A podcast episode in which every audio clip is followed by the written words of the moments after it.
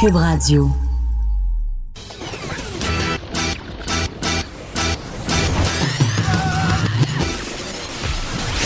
Pour elle, il n'y a jamais de mauvaise question. De 13 à 15. Les effronter. Avec Geneviève Peterson.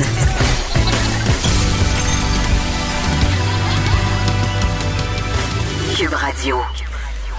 Bonjour tout le monde, bienvenue à l'émission. Est-ce que vous allez envoyer vos enfants à l'école? Je crois que c'est la question que tout le monde se pose.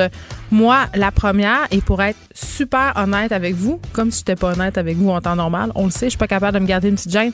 Pour vrai, je change d'idée environ toutes les deux minutes.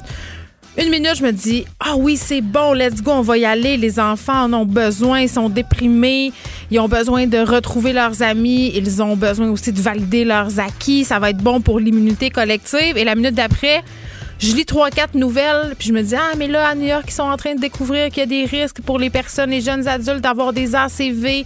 En Angleterre, on a des nouvelles pour nous dire que quelques enfants euh, ont des symptômes inquiétants par rapport à la COVID-19. Et là, je me dis, est-ce que mon enfant va servir de cobaye? Tu sais, je, très vite, là, très vite, je sombre dans la théorie du complot. Et il y a quand même aussi plusieurs euh, questions qui demeurent en suspens par rapport aux annonces d'hier. Vraiment, euh, c'est pas vraiment des affaires complotistes, ce sont des vraies questions légitimes que tout le monde se pose. Les parents sont divisés et un truc que je trouve euh, assez ordinaire. Euh, on n'avait pas le choix, j'en conviens, c'est qu'on nous a mis un peu l'odieux de la décision sur le dos.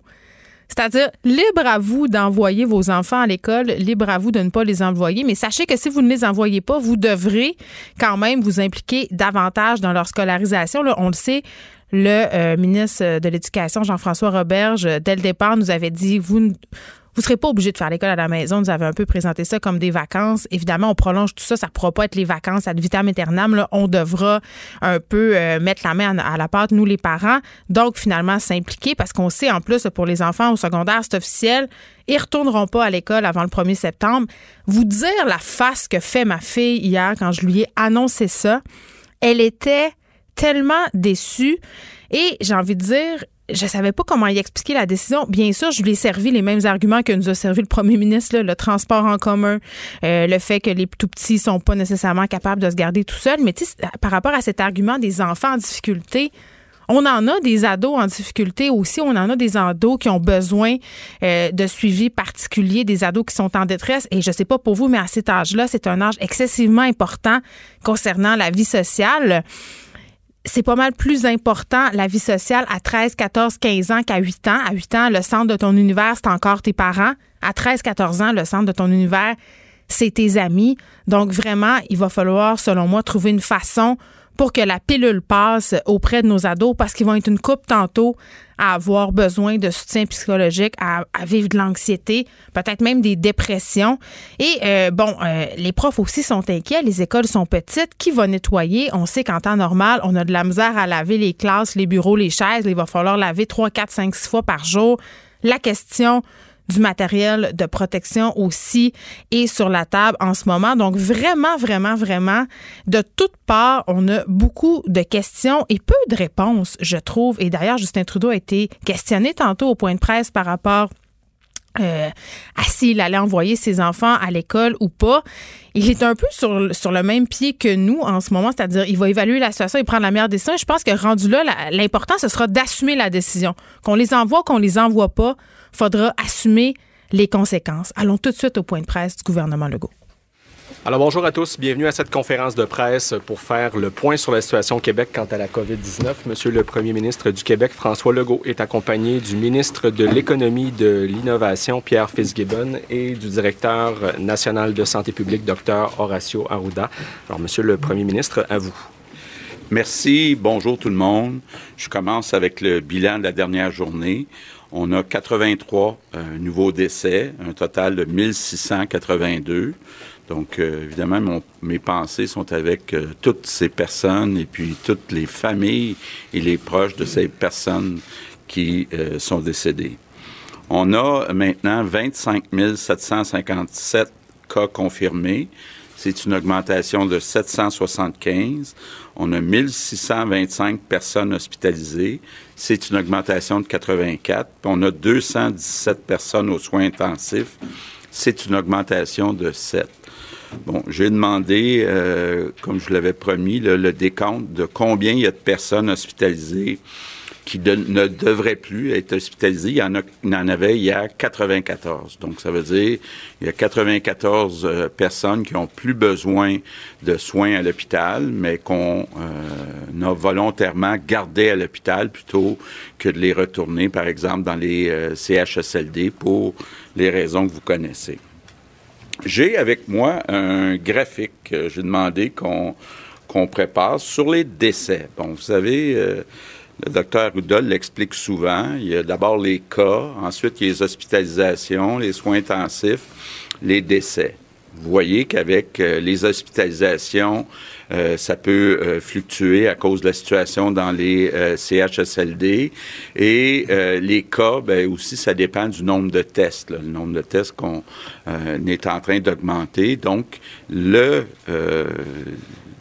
l'élément qui est, le plus sécuritaire, surtout qu'on on l'analyse très bien, mais malheureusement, ce sont les décès. Donc, j'ai demandé qu'on divise les décès euh, pour chacune des journées depuis euh, le début euh, entre les personnes qui viennent des résidences où il y a des soins de longue durée qui sont donnés et le reste de la population. là, vous voyez sur le graphique, donc en haut, en bleu, on a euh, les décès à chaque jour. on a fait une moyenne de trois jours à chaque jour. Donc, euh, à chaque trois jours, on enlève la première journée. Donc, ça permet d'avoir un meilleur portrait d'enlever les biais là, qui sont euh, selon les moments où c'est rapporté, parfois qui sont pas nécessairement les derniers 24 heures. Ce qu'on voit, c'est qu'il y a, on le dit souvent, là, deux mondes. En haut, en bleu, on a les décès de personnes qui euh, recevaient des soins euh, de longue durée, par exemple dans les CHSLD. Puis en bas, en vert, on a euh, les autres personnes, donc les personnes qui sont à leur domicile, qui ne sont pas dans des résidences comme des CHSLD. Ce qu'on voit, c'est d'abord que sur la courbe en vert, donc qui exclut les CHSLD, ben, c'est relativement faible. C'est depuis 14 jours, donc depuis deux semaines, le nombre est très stable. Donc, il n'y a pas eu euh, d'augmentation. On se maintient autour de, 8, 9, 10 décès euh, par jour. Donc, c'est un peu ce plateau-là euh, qui, qui est depuis deux semaines qui nous permet de dire ben la situation est sous contrôle, sauf dans les CHSLD, mais euh, il faut y aller graduellement pour éviter euh, ce qu'on veut toujours faire attention, là, qu'il y ait une explosion de la courbe. Donc, je reviens sur l'annonce du jour. Hier, on vous a annoncé qu'on va ouvrir graduellement euh, les écoles primaires les services de garderie, mais qu'on va laisser les écoles secondaires fermées euh, jusqu'au 1er septembre. Aujourd'hui, on vous annonce euh, que certaines entreprises vont être réouvertes au cours du mois de mai, donc graduellement au cours des prochaines semaines. Je vais laisser Pierre vous donner le détail, mais je veux vous dire, ce travail-là, d'abord, a été fait. C'était un travail, là, euh, puis je les remercie. Euh, il y a quatre euh, groupes qui ont travaillé ensemble. il y a l'équipe du ministre de l'Économie, il y a l'équipe de la Santé publique, il y a l'équipe de, Jean Boulet, le ministre de l'Emploi, et les gens de la Commission de santé et sécurité au travail pour s'assurer que toutes les mesures qui devaient être prises vont se retrouver dans des guides là, qui vont être euh, présentés euh, par Pierre puis par euh, Jean Boulet. Donc, c'est important de le dire, là, ce qu'on vous présente, c'est les résultats d'une concertation entre ces quatre groupes. Donc, il y a au cours du mois de mai trois types, trois grands types d'entreprises qu'on va réouvrir. D'abord, les magasins qui ne sont pas dans les centres d'achat ou euh, qui sont dans un centre d'achat, mais avec une porte qui donne à l'extérieur. Donc, on ne veut pas, à court terme, réouvrir euh, les centres d'achat, d'avoir un risque d'avoir euh, des rassemblements dans les centres d'achat. Deuxième secteur, c'est toute la construction en génie civil, donc les travaux routiers, les chantiers pour les infrastructures. Donc ça, c'est le deuxième groupe. Puis le troisième groupe, ben, ce sont les entreprises manufacturières, donc les usines. Ce sont les trois groupes qu'on va réouvrir graduellement dans les prochaines semaines au cours euh, du mois de mai. Puis l'idée, c'est justement de euh, réouvrir euh, graduellement, puis de faire le suivi, de voir est-ce qu'il y a un impact sur la contagion, est-ce qu'il y a un impact sur la situation dans nos hôpitaux? Donc, euh, pardon. C'est important qu'on garde le contrôle. Donc, c'est pour ça qu'on ouvre seulement une partie des entreprises, puis qu'on va le faire graduellement au cours des différentes semaines du mois de mai. Je veux revenir sur les consignes, parce que euh, il y a certaines personnes qui peuvent penser, parce qu'on réouvre certaines écoles ou qu'on réouvre certaines entreprises, que tout est permis. Non. Il faut, entre autres, s'habituer, puis s'habituer pour longtemps, entre autres, à garder le 2 mètres, le 6 pieds de distance avec les autres personnes et de pas avoir de rassemblement. Donc, on veut euh, pas là, que des groupes de personnes à l'extérieur ou à l'intérieur se retrouvent ensemble. Puis, bon, je sais que ça peut venir un peu tannant toujours parler des personnes plus âgées et tout est relatif, là. Puis on parle maintenant des personnes qui ont 60 ans et plus, donc ça m'inclut. Moi, j'ai 62 ans, donc j'aime pas plus ça que les autres personnes qui ont 60 ans et plus. Mais il reste que, comme on dit, euh, les faits sont têtus, les chiffres sont têtus. 97% des décès qu'on a eu au Québec depuis le début sont des personnes de 60 ans et plus. les plus jeunes, ben, c'est souvent euh, des gens qui avaient des maladies euh, chroniques, euh, donc qui étaient plus vulnérables. Donc, les personnes qui sont vulnérables, puis en particulier toutes les personnes qui ont 60 ans et plus, c'est très important de maintenir la distance de deux mètres avec toutes les autres personnes quand vous êtes chez vous ou à l'extérieur.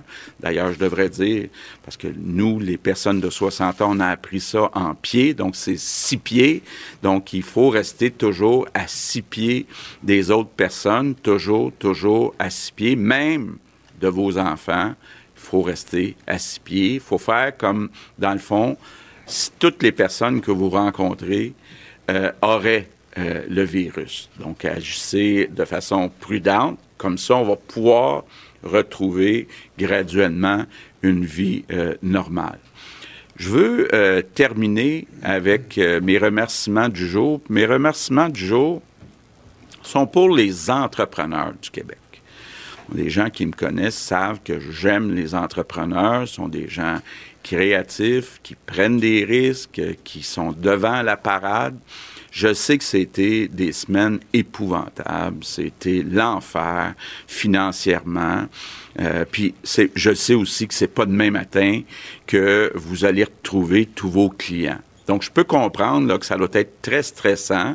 Il y a des entrepreneurs qui ont bâti une entreprise toute leur vie, puis que là, ils se retrouvent devant une entreprise qui financièrement est en grosse difficulté. C'est pas de leur faute, c'est pas parce qu'ils ont pris des mauvaises décisions. C'est vraiment euh, ce qui nous est tombé euh, euh, sur la tête avec la COVID-19. Donc, je veux vous dire, euh, Pierre, puis les euh, gens de l'économie sont là pour vous aider. Donc, euh, que ce soit Investissement Québec ou que ce soit aussi votre banque ou votre caisse.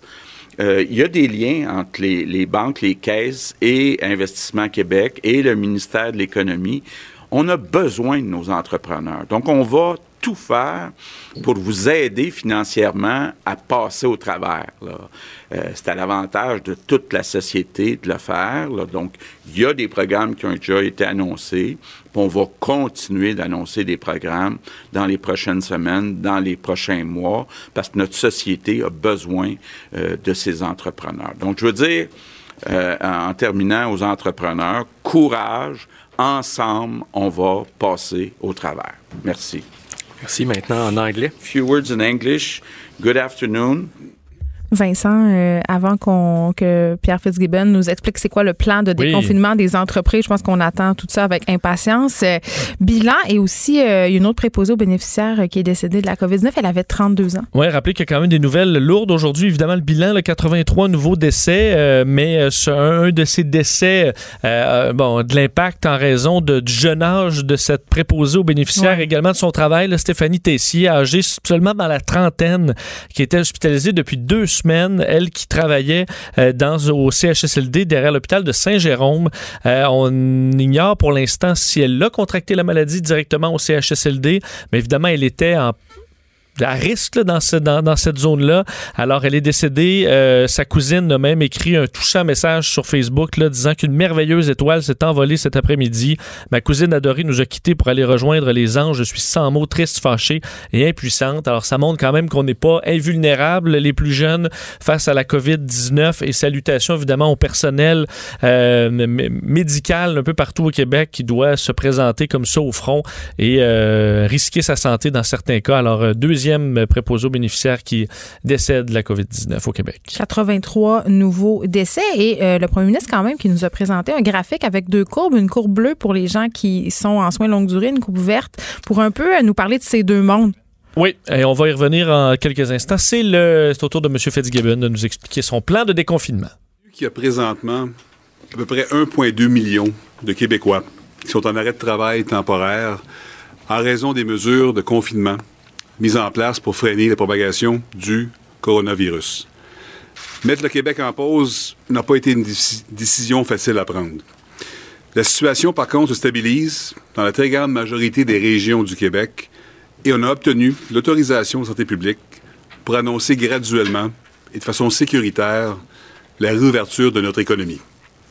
Je tiens à préciser que la Direction Santé publique ainsi que la CNESST ont élaboré des règles très claires que toutes les entreprises autorisées à rouvrir devront respecter en tout point. Des guides à propos des règles en vigueur seront d'ailleurs disponibles sur le site web du CNESST, déjà pour la construction c'est là, et plus tard aujourd'hui pour les commerces et les entreprises manufacturières. Comme le dit le Premier ministre, notre plan de réouverture sera progressif et se fera en plusieurs phases. On n'hésitera pas à revenir en arrière si jamais il y avait une nouvelle éclosion du virus, quoique évidemment pas désirable. Pour limiter les risques, on priorise d'abord les réouvertures de trois secteurs d'activité qui ont un impact important sur l'économie. La construction, le commerce de détail et le manufacturier. Des communiqués de presse vont être émis dans les prochaines minutes sur ces réouvertures. Premièrement, pour le commerce de détail, partout au Québec, sauf dans la communauté métropolitaine de Montréal, la CMM, les commerces de détail qui ont une entrée directe à l'extérieur pourront rouvrir à compter de lundi, le 4 mai. Pour la CMM, ce sera une semaine plus tard, soit le 11 mai. Par contre, les centres commerciaux, avec des aires communes, devront demeurer fermés jusqu'à nouvel ordre.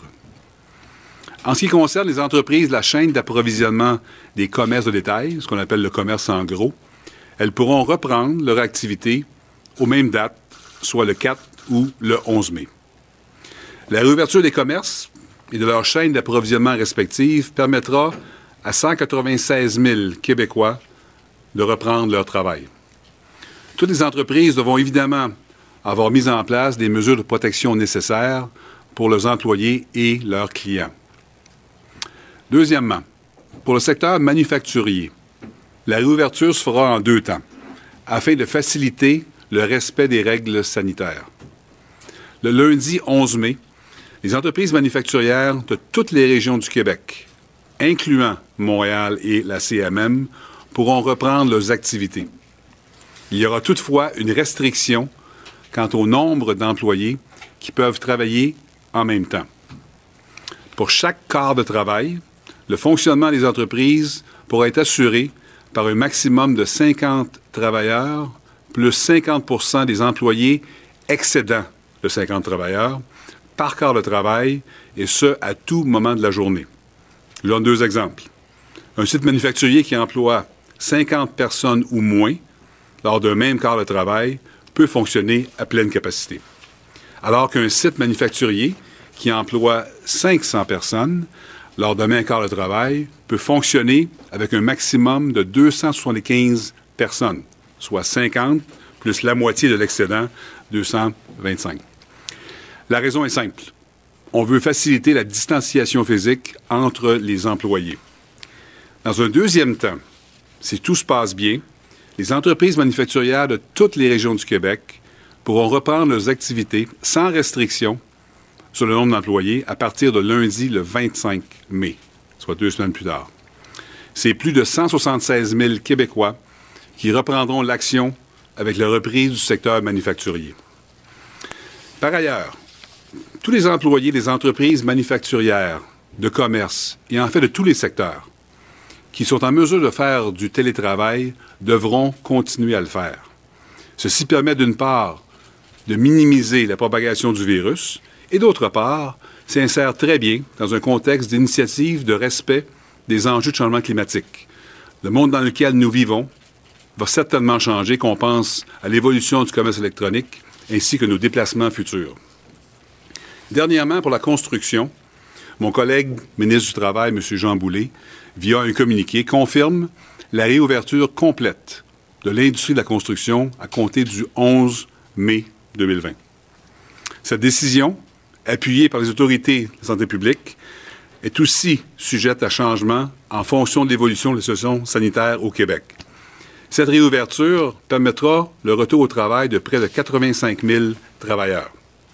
Les chantiers reprendront donc dans l'ensemble des secteurs de l'industrie de la construction, ce qui entraînera de même, du même coup, la réouverture complète des chaînes d'approvisionnement de l'industrie composées de nombreuses PME. Avant de finir, je vais aussi ajouter qu'on prolonge jusqu'au 31 mai la fermeture les dimanches de tous les commerces de détail, sauf les pharmacies, les stations-service, les dépanneurs, ainsi que les restaurants et les épiceries avec certaines restrictions et permissions. En ouvrant de façon progressive notre économie et nos entreprises, la santé publique pourra mesurer l'évolution du virus au Québec. On est confiant que l'ouverture graduelle pourra se poursuivre, mais on s'ajustera si nécessaire. Merci. Merci à vous deux. Alors, pour la période des questions des journalistes, nous allons débuter aujourd'hui avec Patrick Belrose du Journal de Québec, Journal de Montréal. Oui, bonjour à tous. Bonjour à tous. Euh, une question pour M. Legault et Arruda. Euh, après l'OMS et le Grand fédéral en fin de semaine, on a vu que l'Institut national de la santé publique rejette la stratégie d'immunité collective. Est-ce que vous appuyez toujours cette stratégie et sur quelle base scientifique vous appuyez-vous? Bien, je peux peut-être commencer en disant qu'on n'appuie pas cette euh, base-là. On dit que c'est une possibilité, mais qui est pas on n'a pas de preuve que ça fonctionne. Donc, comme je l'ai expliqué hier pour la réouverture des écoles, euh, les critères qu'on a suivis pour réouvrir les écoles n'incluaient pas l'immunité euh, collective. Donc, je vois pas une grande différence entre ce qu'on dit et ce que dit euh, l'Institut. Oui, effectivement, si vous me permettez, le ministre a été bien clair sur les cinq raisons qui faisaient qu'on allait ouvrir, ouvrir le milieu scolaire. Il n'y a pas que les maladies infectieuses, il y a aussi tous les problèmes sociaux qui sont entraînés. Euh, j'ai été questionné. Je voudrais vous dire que des fois, il y a une interprétation euh, dans les propos où on oppose notamment notre position à celle de l'OMS ou du Canada. On est exactement sur la même longueur d'onde, si vous me permettez, là, euh, dans les faits. les gens ont dit d'être prudents, c'est ce qu'on fait. Euh, le ministre de l'Économie lui-même dit que ça va être surveillé de façon très près. C'est un plan. Nous annonçons des dates pour que les gens puissent commencer à se préparer.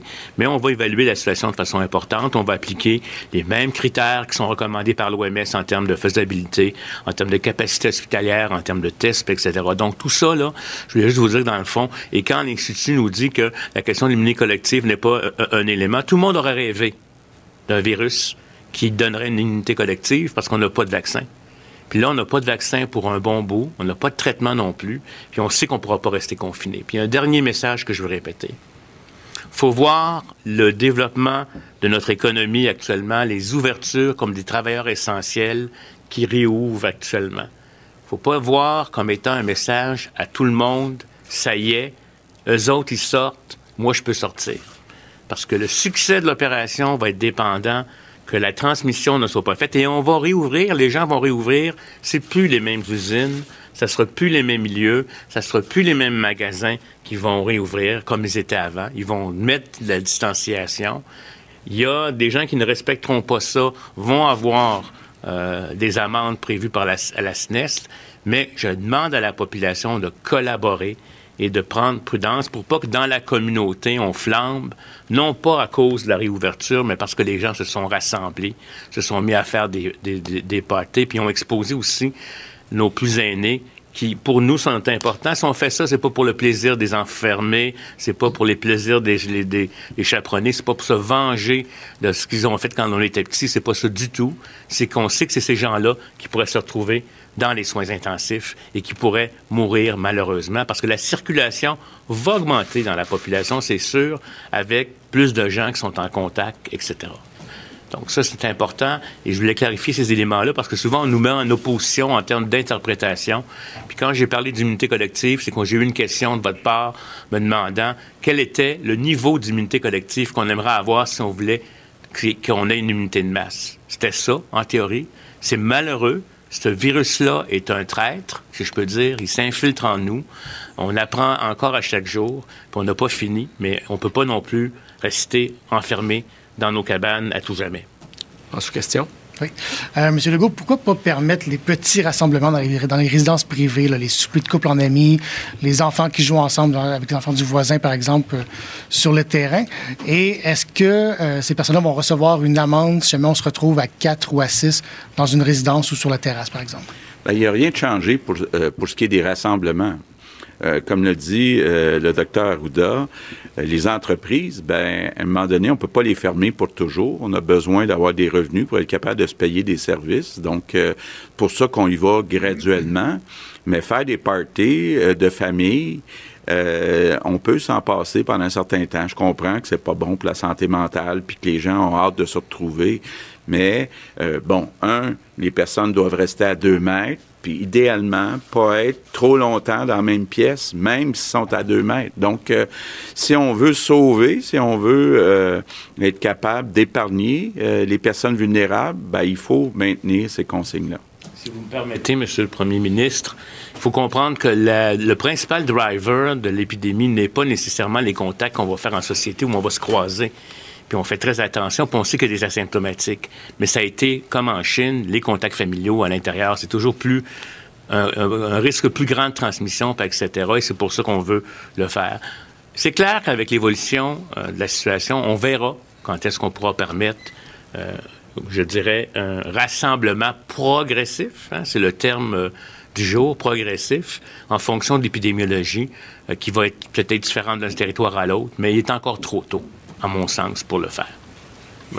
Ça sera pas simple tout ça, Vincent. Je pense que ça va être notre mot de la semaine. Ce sera pas simple tout ça parce que comment faire comprendre aux gens alors qu'on nous présente des plans de déconfinement à propos des écoles, à propos de différents secteurs de notre économie, que se réunir ensemble dans un contexte sécuritaire, entre guillemets, c'est-à-dire entre gens de moins de 60 ans, euh, des gens prêts, mettons, avec les petits voisins à côté, tandis que les enfants vont aller jouer à l'école, que les travailleurs vont aller travailler, bon, ils seront moins de 50, là ça va être vraiment, vraiment, vraiment difficile, selon mais moi, de faire respecter ça. Hein, en fait, sauf que c'est encore plus important dans mais la mesure où toi, oui. si on se fait un souper là, de couple, ben, tu vois, tu vas, tu vas recommencer à travailler à l'usine, l'autre va recommencer à travailler dans une boutique, euh, et là, ben, tu as de plus en plus de chances de juste euh, que ça fasse le tour. Donc, Alors, c'est dirais... pour ça que la, la, la, le bout dans la vie personnelle n'a pas changé. Ce que tu dirais, c'est que c'est encore plus important, exact. alors qu'on déconfine, de exact. respecter les consignes. Parce qu'on y va, on ouvre quand même plein de choses Alors, ça va déjà faire beaucoup pour l'épidémiologie.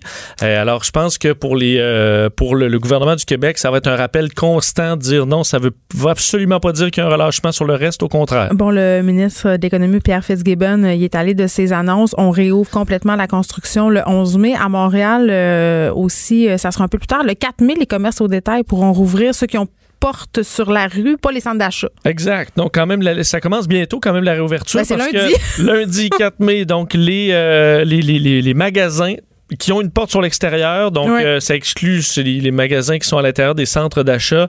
Euh, ça ouvre pour tout ce qui est à l'extérieur de la communauté métropolitaine de Montréal. Sinon, c'est pas beaucoup plus loin, c'est le 11 mai euh, pour, pour Montréal et les environs. tout ce qui est commerce en gros, donc ils vont acheminer des, marchandises pour les petits commerces, ça ouvrira aux mêmes dates. 196 000 Québécois, ben, ça, ça m'a fait quand même réagir. Parce que là, 196 000 Québécois vont pouvoir reprendre le travail. Est-ce qu'ils vont vouloir y aller? Mais non, mais aussi, est-ce que tous, tous les emplois sont encore. Il y a des entreprises qui ont fermé et qui s'en remettront pas, et qui sont pas prêts à ouvrir non fait plus. du ménage aussi. Ah, le pause, là, quand tu remets le play, il n'est ah, pas pareil. Alors, on verra le 4 mai et dans les prochaines semaines. Mais effectivement, c'est quand même beaucoup de Québécois qui vont pouvoir reprendre le travail. Euh, dans l'industrie manufacturière, le 11 mai pour toutes les régions.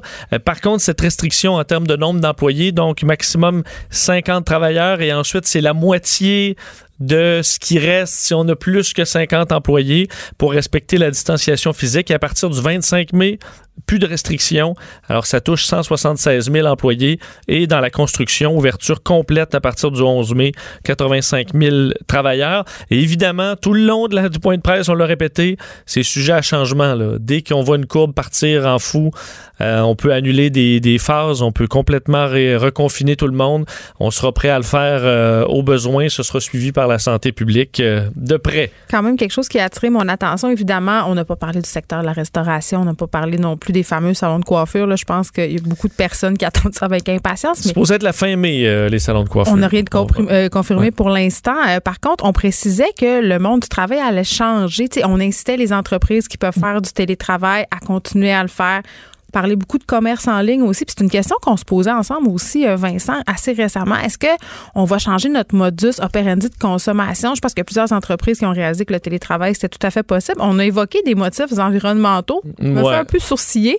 Je trouve aussi que les élèves en difficulté ont le dos large. sais, on perd beaucoup d'affaires sur le dos euh, écologique, sur le dos... De la crise sociale. Oui, tu sais, les élèves en difficulté, euh, il y en a certes un bon nombre, mais c'est pas le Québec au complet qui est en difficulté. Il y a d'autres raisons que les élèves en difficulté puis le, secondaire, ça je disais tantôt au début de l'émission, il plusieurs élèves du secondaire qui sont en difficulté. D'ailleurs, euh, Justin Trudeau s'est fait questionner à savoir s'il allait envoyer ses enfants à l'école. Oui, c'est quand même une, bonne question parce qu'on cherchait à aller lui tirer un peu les verres du nez là, par rapport à ce qui se passe au Québec. Et un peu ailleurs au Canada, mais le Québec, on va quand même vite au niveau du déconfinement, selon, selon certains. Et euh, questionner, au début, on a demandé, bon, ben vous, là, quelle est votre réaction? Il n'a pas voulu nécessairement répondre. En tant qu'ancien professeur, euh, dramatique. oui, est-ce que vous, qu'est-ce que vous pensez de ça? Il n'a pas vraiment donné de réponse, mais c'est quand on a parlé du côté de Justin Trudeau, parent, lui-même, est-ce qu'il enverrait ses enfants euh, à l'école? Vous pouvez écouter sa réponse quand je vais prendre des décisions pour mes enfants, je vais vouloir savoir quelles sont les mesures en place. Est-ce qu'il va y avoir euh, moins d'étudiants par classe? Est-ce que les bureaux vont être plus espacés? Est-ce que euh, dans, la cour de récré, euh, il va y avoir des règles qui vont garder les enfants à distance les uns des autres? Est-ce qu'on est en train de tout faire pour garder les professeurs et, et ceux qui travaillent à l'école en sécurité? Est-ce qu'on a mis des mesures en place pour répondre s'il y a des problèmes toutes sortes de questions qui, auxquelles il va falloir euh, qu'on trouve des réponses. Bon, alors, il, bref, il y a une liste de, choses à vérifier. Ouais, c'est ça. On se le retrouve, en fait, il est comme à peu près tous les parents euh, du, Québec, c'est-à-dire, bon, on va regarder, on va évaluer dans les prochaines semaines euh, si, si, on a confiance ou pas. Mais, tu sais, je pense que le mot-clé, ça va être d'assumer sa décision. C'est ce que je disais tantôt. Peu importe ce qu'on va décider, puisqu'ils nous ont remis l'odieux, cette décision-là entre les mains, tu décides de l'envoyer, tu l'envoies, tu assumes ce qui arrive, tu décides de pas l'envoyer, il faut que tu ben, assumes. Donc, ça va être ça. L'odieux, mais en même temps, on le dit, si vous êtes en forme et que vous, vous en tant que parents et les enfants, tout le monde n'a pas de problème de santé, euh, je pense que la santé publique vous euh, accepte, ben, pas, euh, pas clairement, là, mais, mais quand dit, en gros, vous pouvez vous rendre à l'école. Quand il est question des enfants, la rationalité parfois prend le bord, la peur prend le dessus, puis je pense que c'est assez normal. Vincent, on te retrouve tantôt avec Mario Dumont. Geneviève Peterson, la seule effrontée qui sait se faire aimer. Jusqu'à 15, vous écoutez Les effrontés. On discute euh, de cette réouverture graduelle de l'économie et des commerces au Québec avec Dominique Anglade, députée libérale de Saint-Henri-Saint-Anne, porte-parole de l'opposition officielle en matière d'économie. Madame Anglade, bonjour. Bonjour. Écoutez, euh, est-ce que vous êtes euh, satisfaite de ce qui a été annoncé? Bien, je vous dirais que pour que ça fonctionne, Mm. Euh, puis la réouverture, puis euh, je parle avec de nombreux entrepreneurs qui veulent aussi réouvrir. Il faut qu'il y ait quand même euh, en arrière de ça une stratégie, une, stratégie par rapport aux tests. Partout où est-ce que vous, est-ce que vous allez au niveau international, vous allez en Allemagne, vous allez dans les endroits où on commence à réouvrir, ils ont beaucoup plus de tests pour nous assurer que ça fonctionne. Alors c'est bien que de le faire progressivement, c'est une bonne chose de le faire de manière graduelle, c'est une bonne chose de le faire par secteur, mais encore faut-il pouvoir euh, vous assurer que, mettons que tu ton usine, puis qu'il y a 30 personnes qui travaillent, s'il y en a un qui a un problème, est-ce qu'il va être testé? Est-ce que les autres vont être testés? Comment est-ce que ça va être euh, comment ça va être exécuté sur le terrain? Puis ça, c'est la clé du succès jusqu'à présent pour les, euh, les, juridictions qui nous ont précédés. Donc, je pense que ça, c'est impératif qu'on réfléchisse à cet élément-là aussi lorsque l'on parle de la réouverture de l'économie.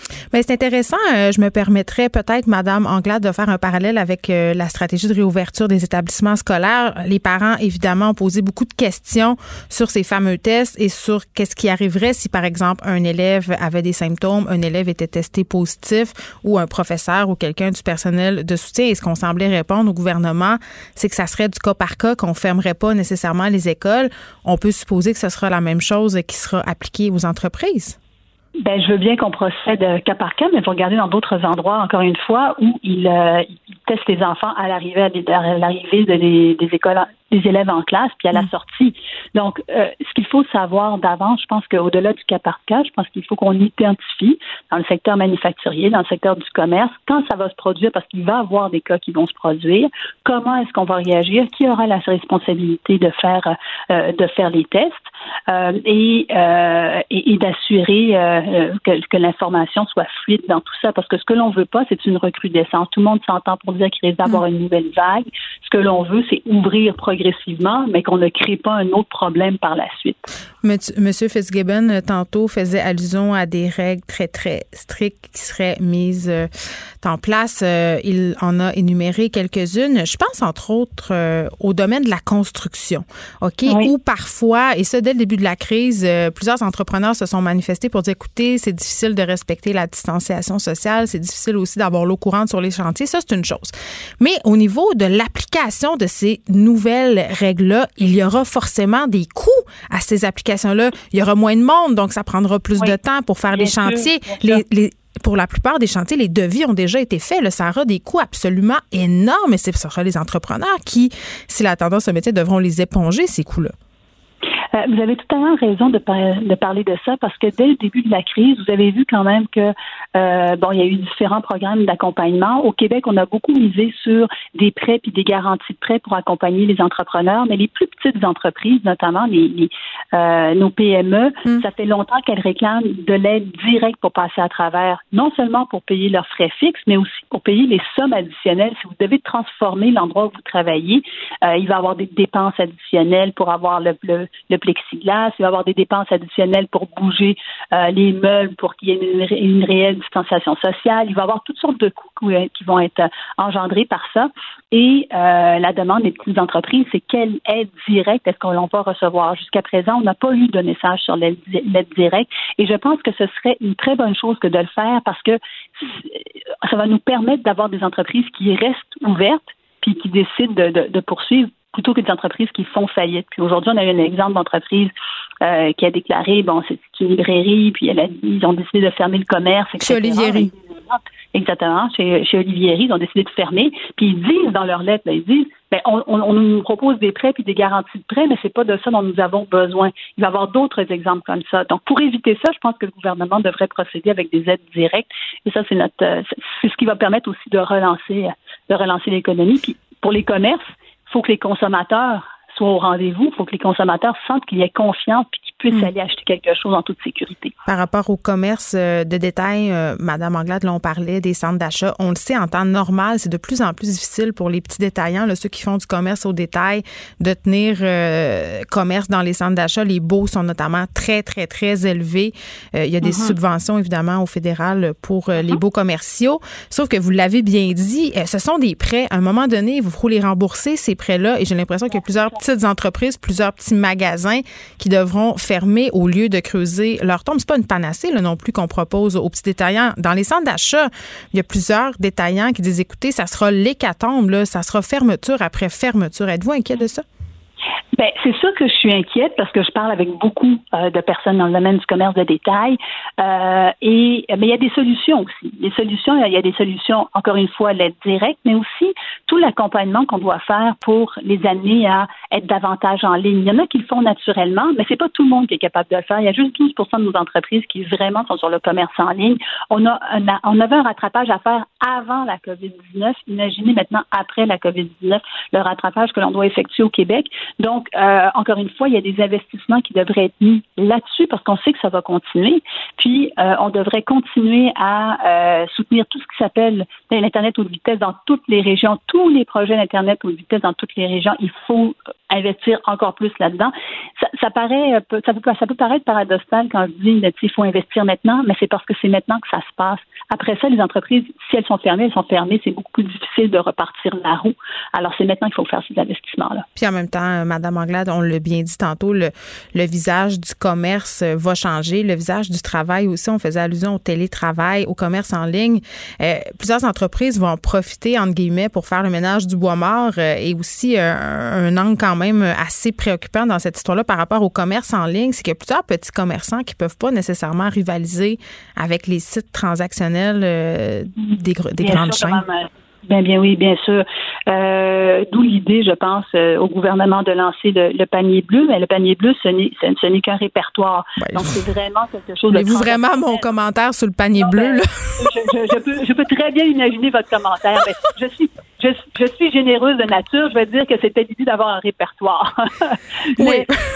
Mais on va dire ça comme ça. Mais mon point, c'est que c'est pas ça qui va régler le problème. Mon point, c'est euh, les sites transactionnels. Il y a Amazon Québec qui a été lancé par des entrepreneurs qui hmm. sont euh, à but lucratif. Hein. Amazon, c'est à but lucratif. Il faut penser aussi que toutes ces initiatives-là euh, qui fonctionnent aujourd'hui puis qu'on, avec lesquelles on se compare sont à but lucratif. Alors, tu as des entrepreneurs québécois qui se décident de lancer là-dedans. Euh, moi, je pense que c'est vers ça qu'on doit, c'est vers ça que l'on doit, qu'on doit s'orienter pour pour les entreprises, pour les entreprises de chez nous. On parle beaucoup, euh, évidemment, de la relance économique à Montréal. Euh, en région, euh, il faut savoir que c'est aussi très, très préoccupant. On le sait, plusieurs entreprises mm-hmm. pourront réouvrir à partir du 4 mai. Ce sera le 11 chez nous à Montréal. Mais les régions, quand même, sont un peu sur cette impression qu'elles ont dû, en quelque sorte, essuyer des pertes économiques à cause de Montréal. Ben écoutez, c'est c'est dur à dire, hein, parce qu'on savait pas. Euh, la réalité, c'est que quand tout ça, ça a commencé, là, on savait pas comment ça allait se produire, mm. la suite des choses. Alors, je pense que euh, c'était une bonne chose que, que d'arrêter pour au moins prendre le pouls puis voir ce qui allait se passer, puis voir comment ça allait. Puis personne n'avait anticipé euh, ils, ont, avaient dit que c'était les hôpitaux. Finalement, ce sont les CHSLD qui sont, sont retrouvés vraiment dans, l'eau chaude. Mais je pense qu'il faut être très prudent, par contre. Là, on regarde la réouverture, puis les gens qui disent, bon, on va, on va repartir. Il faut être très prudent parce que la dernière chose que l'on veut, c'est, euh, encore une fois, d'avoir une nouvelle vague, puis là, qu'elle se retrouve dans d'autres endroits qu'on n'avait pas anticipés. Mais pour ça, pour y arriver, encore une fois, qu'on soit capable d'aller tester plus de personnes, d'avoir accès à des tests partout. On a, on a une chance au moins ici, c'est de voir qu'il y a d'autres juridictions qui passent avant nous dans cette crise-là, puis qui peuvent nous donner des apprentissages. Je pense qu'on ferait bien de regarder ce qui se fait ailleurs, de se dire, ben, ça, ce sont des éléments qu'on doit mettre en place tout de suite pour éviter qu'on se retrouve dans le trouble dans le trouble après. Et oui, puis je pense qu'il faut euh, pas oublier de souligner, comme le fait le gouvernement tout à l'heure, euh, qu'un retour en arrière est possible selon ce qui se passera, parce qu'on l'a vu en Allemagne, euh, ils ont commencé à se déconfiner une ressurgescence, une recrudescence, pardon, des cas. Donc vraiment, ça sera vraiment une situation qui va évoluer et nos réactions devront évoluer en même temps. Donc, il faut être prudent, prudent, prudent. Puis dans le plan, moi, j'invite le ministre à nous dire comment est-ce que, dans toute la stratégie qui va mettre de l'avant, puis de la réouverture, etc., dans, qu'on commence à envisager les cas où il y aura des enjeux, comment ça va être préparé d'avance, ça va être euh, ça va être essentiel. Dominique Anglade, merci, député libéral de Saint-Henri-Saint-Anne, porte-parole de l'opposition officielle en matière d'économie. Merci beaucoup. C'est moi qui vous remercie. Les effronter. Avec Geneviève Peterson. Les vrais enjeux, les vraies questions.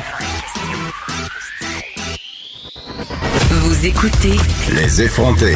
On lui avait parlé il y a quelque temps euh, déjà à Thierry Carcenti euh, parce qu'il a participé à l'élaboration euh, de la plateforme L'école ouverte, mais aussi apportait certains bémols par rapport à des études qui ont été menées sur l'utilisation des écrans par nos enfants. Ça nous préoccupe. Moi, ça me préoccupe. C'est un combat chaque jour. Et là, avec les élèves du secondaire qui ne retourneront pas en classe avant septembre et le retour dans les écoles primaires qui sera au choix des parents, l'école en ligne, ça sera la nouvelle réalité de beaucoup de jeunes dans les prochains mois. Et euh, vraiment, en tout cas, moi, personnellement, je ne sais pas comment je vais goupiller tout ça avec le travail et aussi avec le fait que mes jeunes ne sont pas très, très motivés par l'école virtuelle. Parlons-y tout de suite à M. Carcenti. Bonjour. Bonjour. Bonjour, euh, professeur de l'Université de Montréal, titulaire de la Chaire de recherche du Canada sur les technologies de l'information et de la communication en éducation. Vous allez pouvoir m'expliquer des affaires avec un titre long de même. Les écrans, OK? Parce que là, je comprends, euh, vous avez fait un portail, l'école ouverte, ça a vraiment très bien fonctionné. C'est le fun, c'est convivial.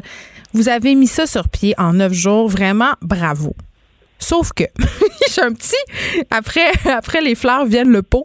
Mes enfants au bout d'un certain temps se sont désintéressés et on avait parlé ensemble que c'était important de focuser sur ce que nos enfants regardaient sur leur téléphone, sur leurs ordi, sur leurs tablettes et je me rends compte que la plupart du temps ce que mes enfants regardent à part si je me chicane avec eux, ben c'est YouTube, c'est Instagram, c'est TikTok et honnêtement, je sais pas quoi faire pour les intéresser à l'école de façon virtuelle. Ben écoutez, d'abord, euh, ce qu'il faut comprendre, c'est l'école à la maison, c'est un défi pour tout le monde, mais même l'école avant, un des plus grands problèmes, vous savez, c'est la motivation des jeunes. C'est pas facile, mais l'école toujours. Alors donc, la, la pandémie actuelle, le confinement, ça n'a rien apporté de nouveau. C'est pas évident de trouver des façons de motiver les jeunes. C'est certain que là, vous avez votre jeune qui est pas motivé à l'école tous les jours avec vous. Et là, ça, ça change peut-être la donne pour les parents. Euh, est-ce qu'il y a une recette miracle? Non. Est-ce qu'il y a des choses qu'on peut faire? Oui. Euh, écoutez, euh, parmi les principales choses, d'abord, ce qu'il faut comprendre, il ne faut pas essayer de reproduire l'horaire de l'école à la maison. Ce serait difficile. Je pense qu'il faut être plus flexible. Il faut peut-être plus de, de périodes où est-ce qu'on peut amener les jeunes à bouger. Vous savez, on parle beaucoup des écrans. Heureusement qu'il y a les écrans maintenant pour apprendre à distance, mais c'est pas parce qu'il y a les écrans qu'on doit rester du matin au soir devant les écrans.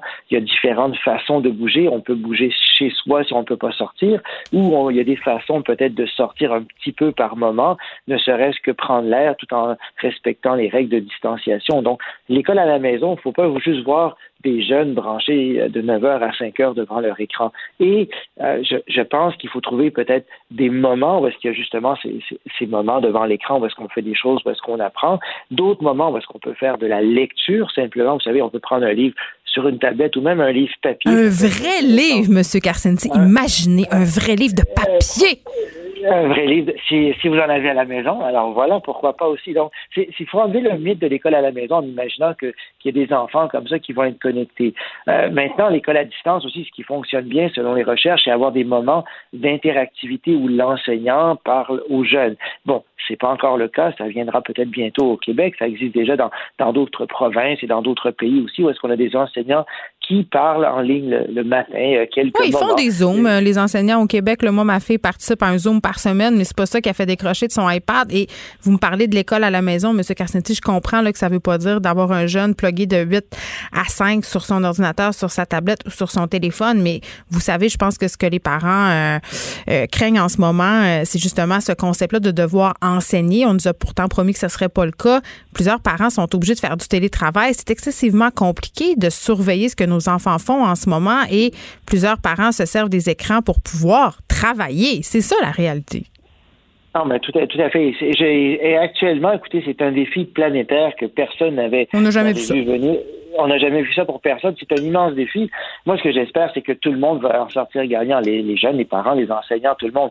Ça va les, ça va leur donner un coup de maturité aux jeunes, on l'espère, parce que on a besoin qu'ils deviennent plus responsables rapidement. On n'a pas le choix, parce que beaucoup de parents, justement, font du télétravail. Et qu'est-ce qu'on peut faire dans ce temps-là? On peut pas vérifier à chaque instant. Bon, il y a des outils qui permettent de vérifier ce que le jeune a fait aussi. Il y a, des façons de faire. Mais les jeunes, comme ils sont habiles, ils vont rapidement trouver des façons pour dissimuler un peu ce qu'ils font. Alors, ils vont vous faire croire qu'ils ont été sur le site d'Alloprof, par exemple, et en vérité, ils auront été sur Instagram ou sur d'autres réseaux sociaux. Je, je pense qu'il faut amener à les responsabiliser. Pense que quand on les amène à faire leurs devoirs, pendant la période de confinement, en tout cas travailler sur des choses scolaires, il faut que ce soit dans des endroits où est-ce qu'on peut voir leur écran. On ne veut pas nécessairement voir leur joli visage, on veut voir ce qu'ils font à l'écran euh, sans même que s'en rendre compte. Alors, un endroit très simple où est-ce que, même en faisant du télétravail, vous levez la tête un peu, vous voyez que si l'écran, ben, on voit trop d'images, c'est probablement qu'il est sur Instagram. S'il est plus vieux, vous voyez mm. du bleu, c'est qu'il est sur Facebook. C'est devient rouge parce qu'il est sur autre chose. ben voilà, c'est ça. Non, mais il faut, il faut trouver, il faut développer des stratégies comme ça. Puis en même temps, euh, l'idée, entre pour l'école à la maison, il n'y a pas de remède miracle, mais le, le plus dur, je pense, c'est d'amener les jeunes à se fixer un horaire et à le respecter. Et encore une fois, euh, l'idée de l'horaire, c'est d'avoir un horaire flexible, mais d'avoir ces moments où est-ce qu'on dit, OK, de 9h à 11h, là, il y a, on fait 30 minutes de mathématiques, de français, de, de sciences, d'histoire ou peu importe. Et je pense qu'avec un horaire comme ça qu'on tente de respecter le, le plus possible, ça sera plus facile et pour le jeune et pour le parent. Pourquoi l'école fonctionne bien? Parce qu'il y a un horaire, justement. Très Il n'y a pas de discussion chaque matin pour l'horaire de l'autobus ou des choses comme ça. L'école commence toujours à la même heure. Donc, tout en étant flexible, avoir un horaire. Et ce qui est intéressant dans l'école ouverte, c'est que dans cet horaire-là, on peut avoir des moments où est-ce qu'on bouge, on peut avoir des moments aussi où est-ce qu'on participe à des tâches ménagères. Mais en avez-vous, monsieur, des enfants, euh, vous? qui, euh, qui, qui, respecterait un horaire scolaire comme ça? Écoutez, le, le, le problème de... Non, mais vous, en avez-vous des enfants? Moi, je suis curieuse de savoir ça. Est-ce que vous en avez? Oui, mais euh, ils ont... Euh, ils, sont trop petits? Ils ont moins... Voilà. Okay. ils ont ils ont pas l'âge d'avoir des problèmes de motivation. Vous êtes chanceux.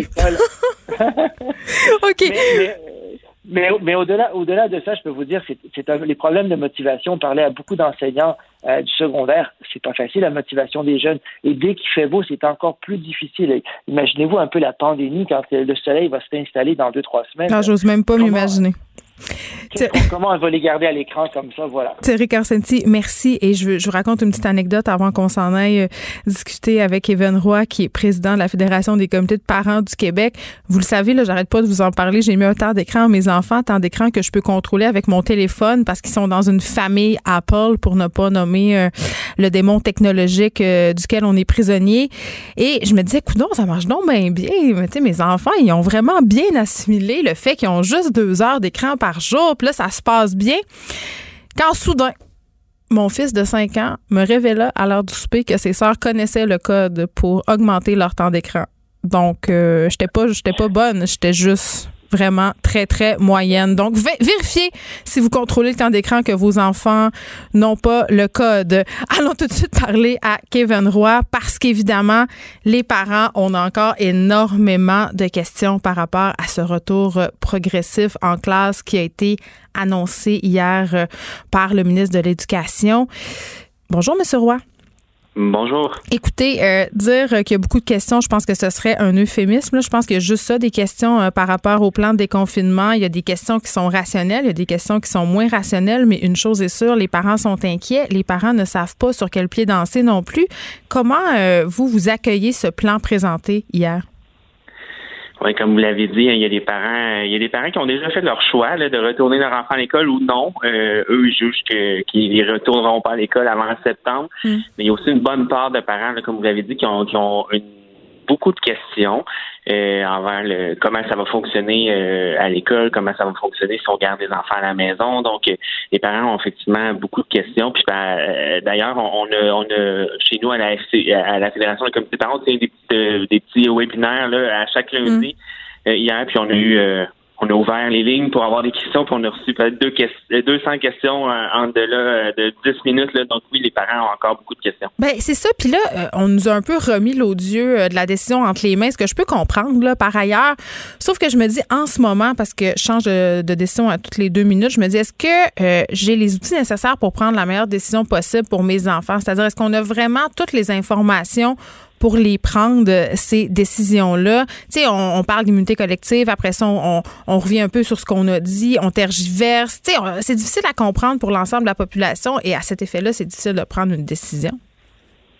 Oui, c'est ce qu'on a demandé, en fait, d'avoir plus d'informations sur euh, euh, les conséquences des choix, du choix que les parents vont avoir faire, en fait, du moins du primaire, parce qu'au primaire, euh, les parents vont avoir le choix, les enfants slash parents vont avoir, avoir le choix. Euh, les informations commencent à, à entrer, donc on commence à avoir de plus en plus d'informations. Puis j'imagine aussi que les commissions scolaires vont, vont commencer à, à transférer de l'information dès que eux en ont aussi.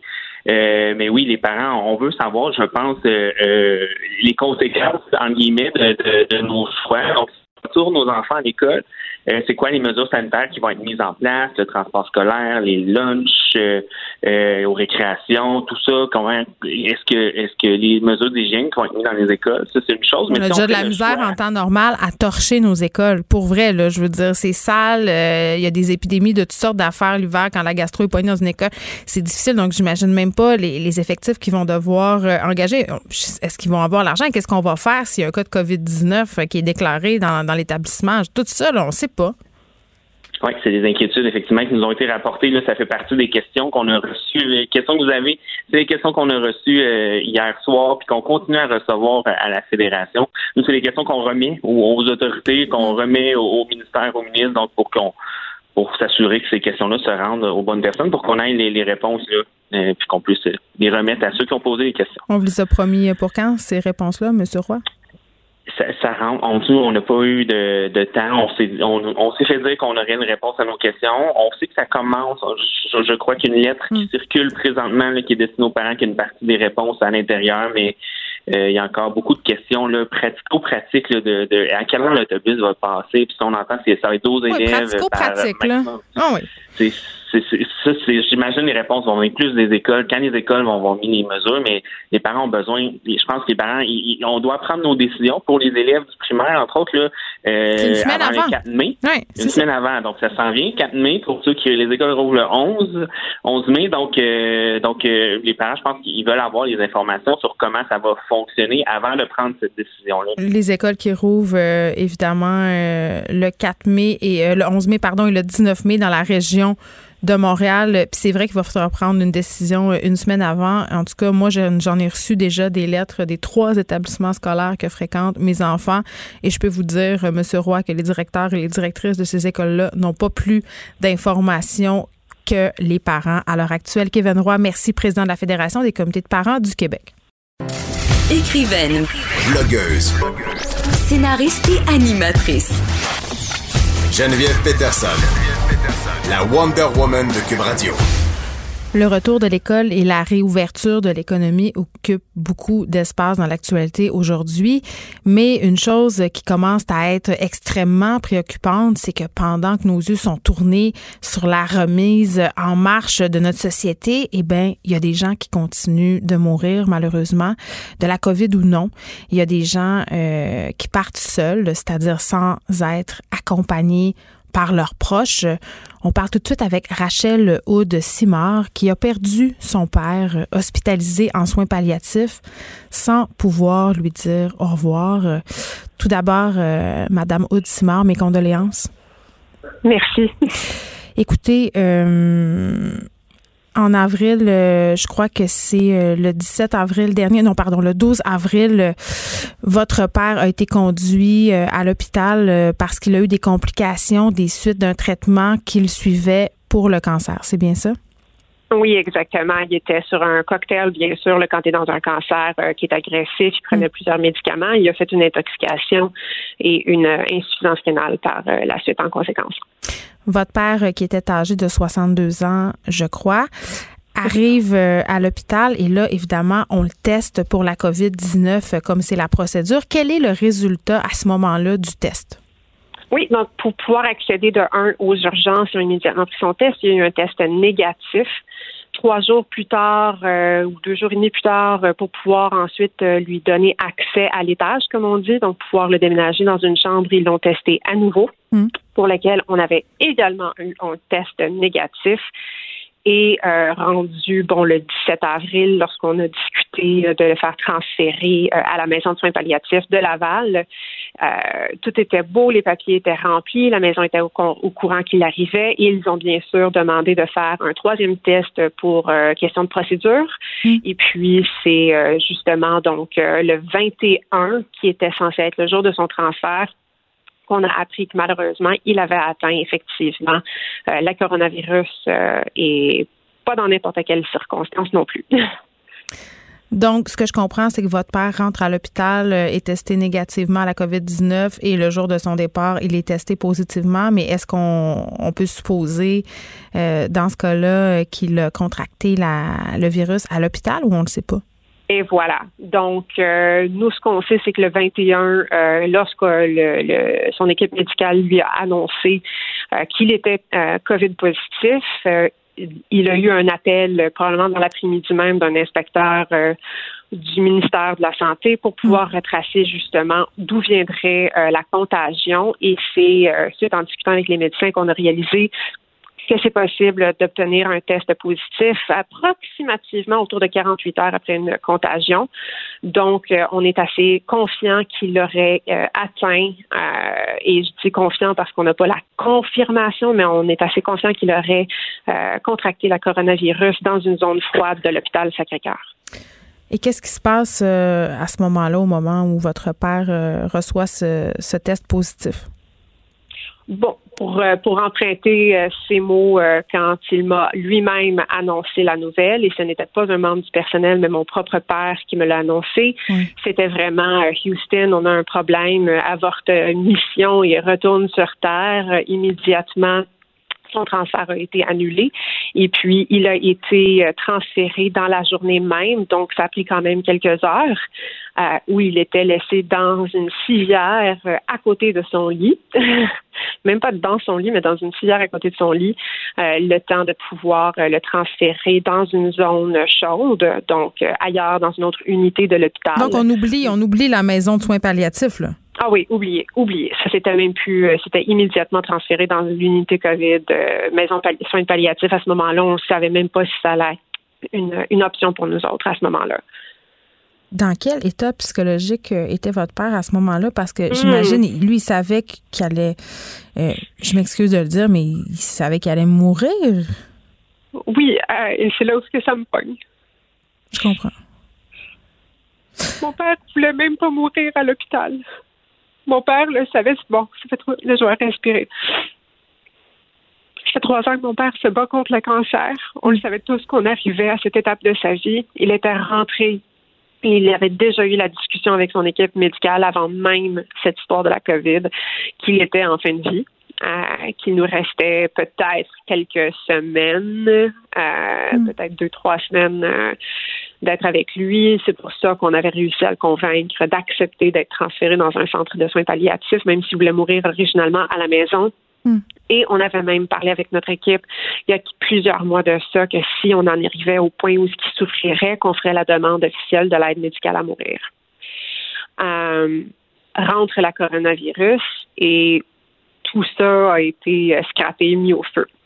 Donc, ces dernières euh, volontés non respectées.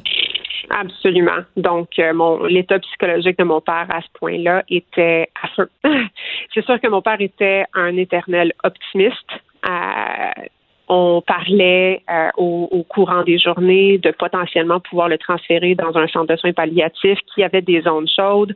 Il y avait aussi la mention d'un centre palliatif qui serait nouvellement ouvert, donc un ancien CHSLD qui avait mm. été converti, qui s'appelait le pavillon des bâtisseurs, euh, qui pouvait être une option qui était super intéressante parce que là, potentiellement, on pourrait euh, aller le voir euh, et, et, lui prodiguer des soins.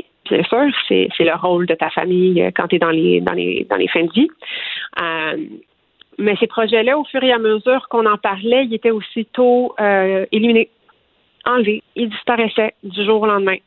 Ah oui, tu pourrais être transféré ici. Ah non, le lendemain, tu peux plus. Ah non, tu pourrais être transféré ici. Ah non, le lendemain, tu peux plus. Et puis, il faut être conscient aussi que c'est exactement dans la période de temps où euh, l'hôpital Sacré-Cœur commençait à réaliser euh, le degré auquel la contagion avait pris euh, vraiment prise de, de, l'hôpital en tant que tel, que mm. toutes les unités, quand lui était rentré, il y avait, je pense, quatre unités qui étaient infectées.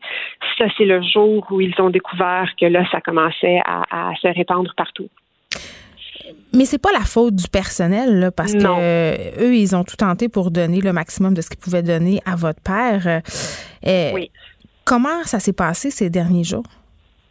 Um, c'est sûr et certain que moi, de mon côté, je m'étais mobilisée le plus possible sur les médias sociaux, dans mes réseaux, pour demander de l'aide, de me trouver un allié, euh, des anges gardiens qui pourraient euh, jouer mon rôle un petit peu, être mon avatar du côté de son équipe médicale à lui, honnêtement, on a été gâtés. On, a eu la chance d'avoir une équipe médicale de soins palliatifs extraordinaire qui, qui ont vraiment tout fait, le même si elles étaient complètement dans le jus, docteur Anne Berreur et puis docteur Marie-Josée Caron, mm. euh, qui ont vraiment tout fait dans leur possible pour non seulement le rassurer, mais aussi nous rassurer donc, mon père, il n'a pas vraiment souffert. Il était quand même sur un bon mix de médicaments mix de médicaments qui, par contre, qui faisait en sorte que, en tant que ma seule source d'information ben, primaire, euh, il était un petit peu difficile à suivre dans les derniers jours. Fait mm. sa souffrance n'était pas physique. Je pense que sa souffrance, elle était très psychologique à ce point-là. Euh, c'était très difficile. Il se faisait changer de chambre. Il était dans une chambre à un moment donné avec un autre patient atteint de la COVID qui euh, était clairement dans ses derniers jours, qui vomissait tout le temps, qui était en douleur euh, continue. Euh, c'était, une torture psychologique pour lui. On a réussi à le changer dans une autre chambre privée cette fois-ci, mais bien sûr, dans l'unité de la COVID, tu dans une chambre, tu as une unité de décompression. C'est comme avoir un aspirateur qui roule à 24 heures sur 24. Donc, la dernière fois que j'ai parlé, la dernière fois que j'ai parlé à mon père, il il me demandait, il me priait de le sortir de là.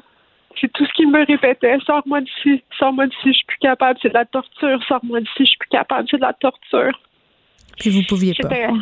Non, je pouvais pas. On essayait, on essayait tout. Ah, puis je dois dire que le, le, c'était pas juste mon cœur à moi qui brisait, c'était aussi le cœur euh, du docteur Caron puis du docteur euh, de tout le temps pouvoir nous amener des options. On parlait constamment, OK, c'est quoi nos options à court terme? Euh, c'est quoi l'option à long terme? Puis là, l'option à long terme, c'était potentiellement pouvoir retourner mon père à la maison de palliatif Laval, mais il, il, aurait fallu qu'il complète 21 jours à quarantaine puis qu'il y ait un test négatif. Euh, hmm. C'est là où que sa mort nous a tous surprises parce qu'eux autres étaient confirmés, ils étaient, ils étaient certaines qu'elle allait se rendre. Et là, vous avez envoyé une lettre à Mme Danielle Mécan? Oui. Euh, le jour même, quand j'ai su qu'il y avait l'option du pavillon des bâtisseurs qui nous revenait sur la table après une troisième tentative, euh, et que j'entendais le, désespoir dans les voix des docteurs disant on essaie tout ce qu'on peut, mais tout notre personnel euh, n'arrête pas de se faire réattribuer dans les autres CHSLD. Et puis, c'est des médecins qui sont aussi attitrés à ces, à ces CHSLD-là, à ces centres-là. Elles le voient, le besoin. C'est pas comme si le besoin n'existe pas. Donc, elles sont tous conscientes et elles le savent que leurs équipes faisaient tous les efforts nécessaires.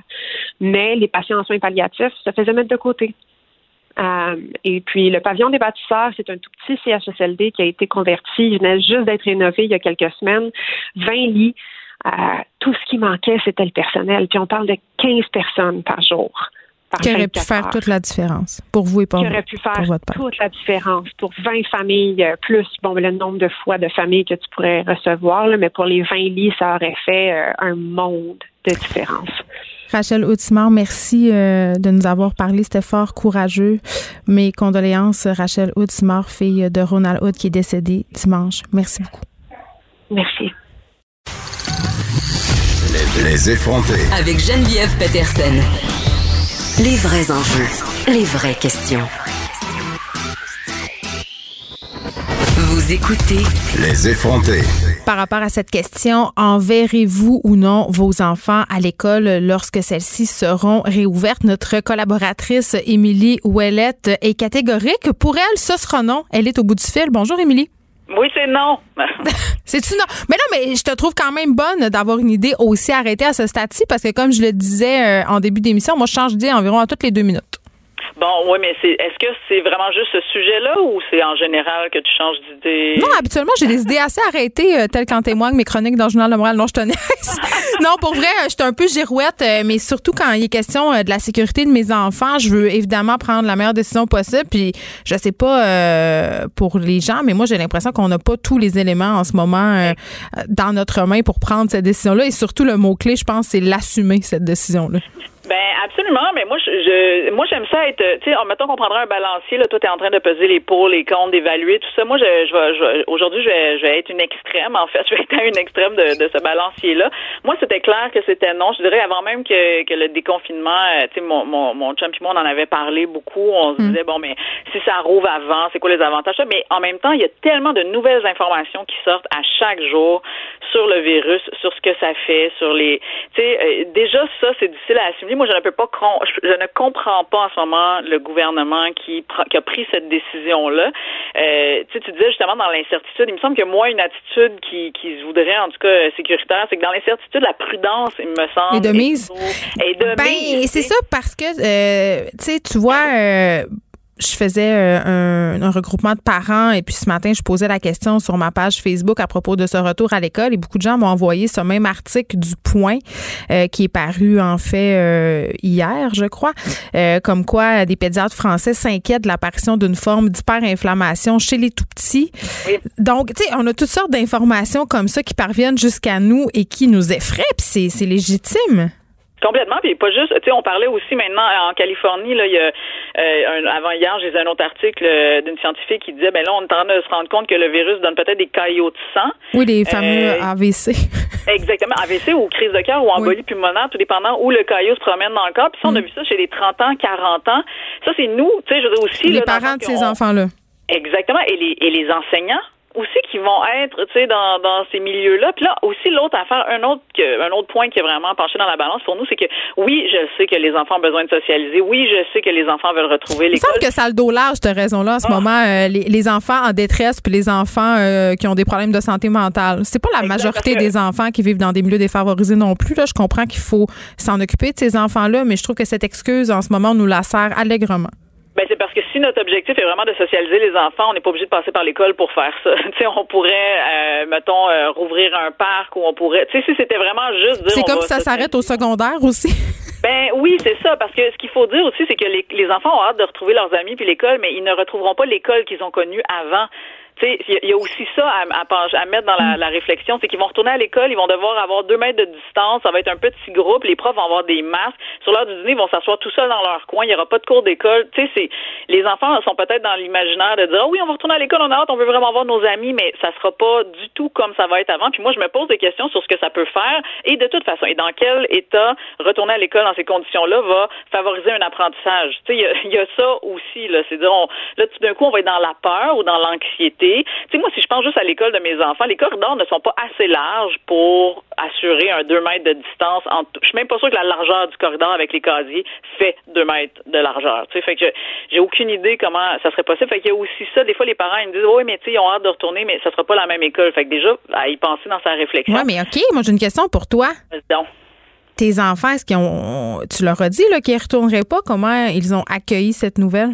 Oui, nous, ça l'a été dit. Euh, mon fils est très déçu parce que justement, il pensait retourner à l'école, mais quand là, il a vu, on a, tu sais, on a vu toutes les conditions, tout ça, ben là, il a compris que ah oui, ça serait pas la, ça serait pas la même affaire. Euh, mais en même temps, mm. tu sais, moi, je suis pas non plus. on est capable d'accepter les émotions de nos enfants. Tu sais, euh, moi, ma grande, c'est correct, elle, était correcte avec ça. Ma plus jeune aussi, elle a 5 ans. Tu sais, pour elle, c'est comme un peu abstrait. Mais moi, j'ai pas, j'ai rien contre le fait que mes enfants soient déçus, en colère, fâchés. On le sait là, tu leur as dit qu'il n'y aurait pas de cadeau de Noël, tu t'en sacs ben, bien ces centres-jets.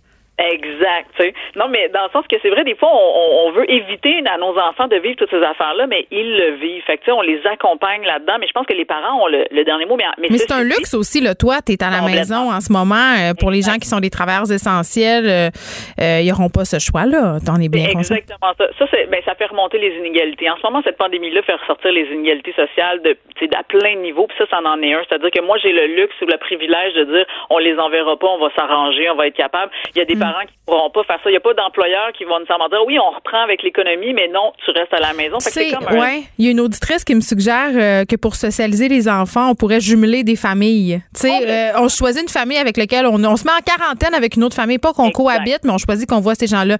Après ça, j'ai envie de dire euh, le gros bon sens. On le sait, là, on n'est pas champion de ça. Il y aurait quand même sûrement des dérives. Tu sais, quand tu commences à permettre ce genre d'initiative-là, où ça commence, où ça s'arrête, déjà là que ça va être compliqué de gérer le monde avec les plans de déconfinement. Là, je pense qu'ils l'ont assez répété tantôt, M. Arruda, M. Legault, que c'est pas une free pass pour euh, aller euh, se frencher dans un parc.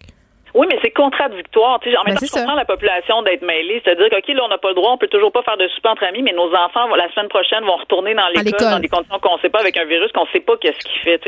En tout cas, moi, je, je- c'est contradictoire. Je comprends qu'on se pose des questions, puis je pense qu'il faut continuer à se poser des questions. Tu donnes-tu le droit de changer d'idée? Ben, ben, mais hein, qu'on a le droit de changer d'idée. Fait que ça se peut qu'on se reparle le, le 19 mai puis tu me dises Ah, Geneviève, j'ai regardé ça, puis à la lueur des nouvelles informations, ils vont y aller. Peut-être, mais ça m'étonnerait beaucoup. Ben, en tout cas, moi, je sais pas, là, on a jusqu'au euh, une semaine avant la rentrée des classes euh, pour euh, envoyer le nom de notre enfant. Ceci dit, je sais pas si ça sera possible pour tout le monde d'envoyer ses enfants. Je pense qu'on on parlait d'un certain élagage pour les enfants qui sont en difficulté, qui ont besoin de, de services spécialisés. Ça non plus, c'est pas très, très clair. Beaucoup de questions demeurent et je pense que je vais moi-même changer d'idée environ 72 000 fois d'ici au 19 mai. Merci, Émilie, de nous avoir parlé. On te retrouve euh, la semaine prochaine. Et nous, on se retrouve demain. Je vous laisse avec Mario Dumont et Vincent Dessoureau. Merci d'avoir écouté Les Effrontés. Cette émission est maintenant disponible en podcast. Rendez-vous dans la section balado de l'application ou du site cube.radio pour une écoute sur mesure en tout temps. Cube Radio, autrement dit. Et maintenant, autrement écouté.